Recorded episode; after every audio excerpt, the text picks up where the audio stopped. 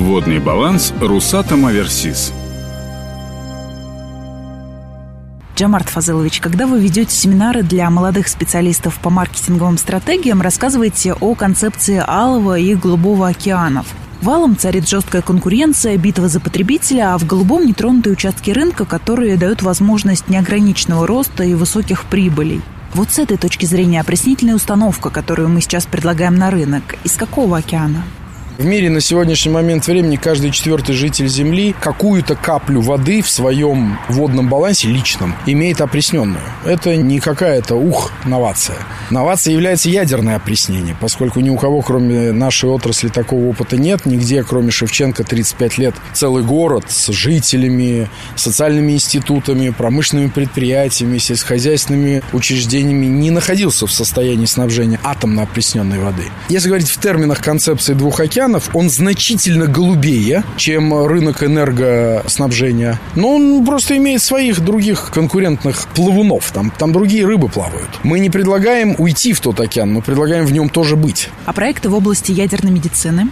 То же самое касается радиационной медицины. Давным-давно на рынке есть Philips, EBA, GE, полным-полно всяких конкурентов. Просто мы там тоже должны быть, поскольку у нас есть серьезные технологические заделы и возможность получения синергетических эффектов. Вообще я сторонник концепции продажи благ. Не продажи технологий, не продажи оборудования, не продажи даже готовых действующих бизнесов, а продажи благ конечным потребителям. Условно говоря, мы не должны продавать циклотрон для производства радиофармпрепаратов. Мы не должны продавать диагностическое оборудование, которое эти самые радиофармпрепараты используют. Мы не должны продавать там горячие койки, на которых людей лечат, а мы должны продавать э, возможность стать здоровым. То есть получается, что Центр ядерной медицины, который Росатом Аверсис начал строить в Подмосковье, это не просто референтный проект с прицелом на будущее, а забота о здоровье жителей Москвы и других городов, которые смогут там получить помощь. И то, и то, и третье еще, которое вы не назвали. У нас нет проектов, которые являются коммерчески нецелесообразными. Мы являемся коммерческой компанией. Мы не готовы исполнять проекты, которые просто дадут ссылку. И ссылку – это обязательно. Это проверка и настройка взаимоотношений внутри отрасли, между различными субъектами отрасли. Кто-то производит железки, кто-то проектирует, кто-то строит, кто-то запускает, кто-то эксплуатирует. Это все нужно привести в баланс. Это серьезная работа. Это бизнес-девелопмент, он в этом и заключается. Кроме этого, этот проект должен быть самоокупаем. Мы не можем просто э, сделать выставку и потом чесать в затылке затылке и думать, как эту выставку содержать. Ну и третье, это в каком-то смысле, если не бояться, ну, мой возраст позволяет мне уже не бояться громких слов, это социальное служение. Да.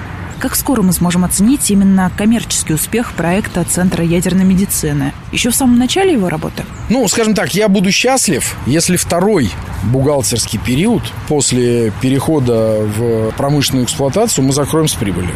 А есть вероятность, что такой социально важный проект будет неуспешным с коммерческой точки зрения? Ну, смотрите, вопрос в чем? Этот проект может оказаться неуспешным в трех случаях. Первое. Если мы серьезным образом ошиблись в базовом маркетинговом посыле. Но очевидно, что это не так. Российская ядерная медицина уступает рекомендациям ВОЗ для, внимания, развивающихся стран в 7 раз. То есть очевидно, что вряд ли мы ошиблись тут. Второе. В случае, если мы ошибемся или некачественно выполним свою работу в части, касающейся заказа оборудования, проектных работ, строительных работ, ну, значит, здесь нужно какие-то серьезные предупредительные меры предпринимать, каким-то образом использовать методы кост-менеджмента. Мы этим занимаемся. И третье, если произойдут какие-то серьезные изменения с точки зрения механизмов фондирования, потому что в ряде проектов у нас есть расчет на софинансирование диагностических процедур, вряд ли терапевтических, скорее диагностических процедур со стороны государства, в части касающейся ОМС. Понимаете, мы не претендуем на большую нишевую долю. А малую нишевую долю, ну, в конце концов, структурируем финансовые модели, будем меньше оказывать услуг за счет ОМС, больше за счет коммерческой медицины. Я не прогнозирую серьезного риска в подмосковном центре. Так же, как я не прогнозирую серьезного риска в центре во Владивостоке. Так же, как я не прогнозирую серьезного риска под Челябинском. Мы на сегодняшний момент времени стараемся выбирать площадки точно потенциально успешные. То есть мы, ну давайте так, прагматично скажу, да, мы целим в низко висящие фрукты.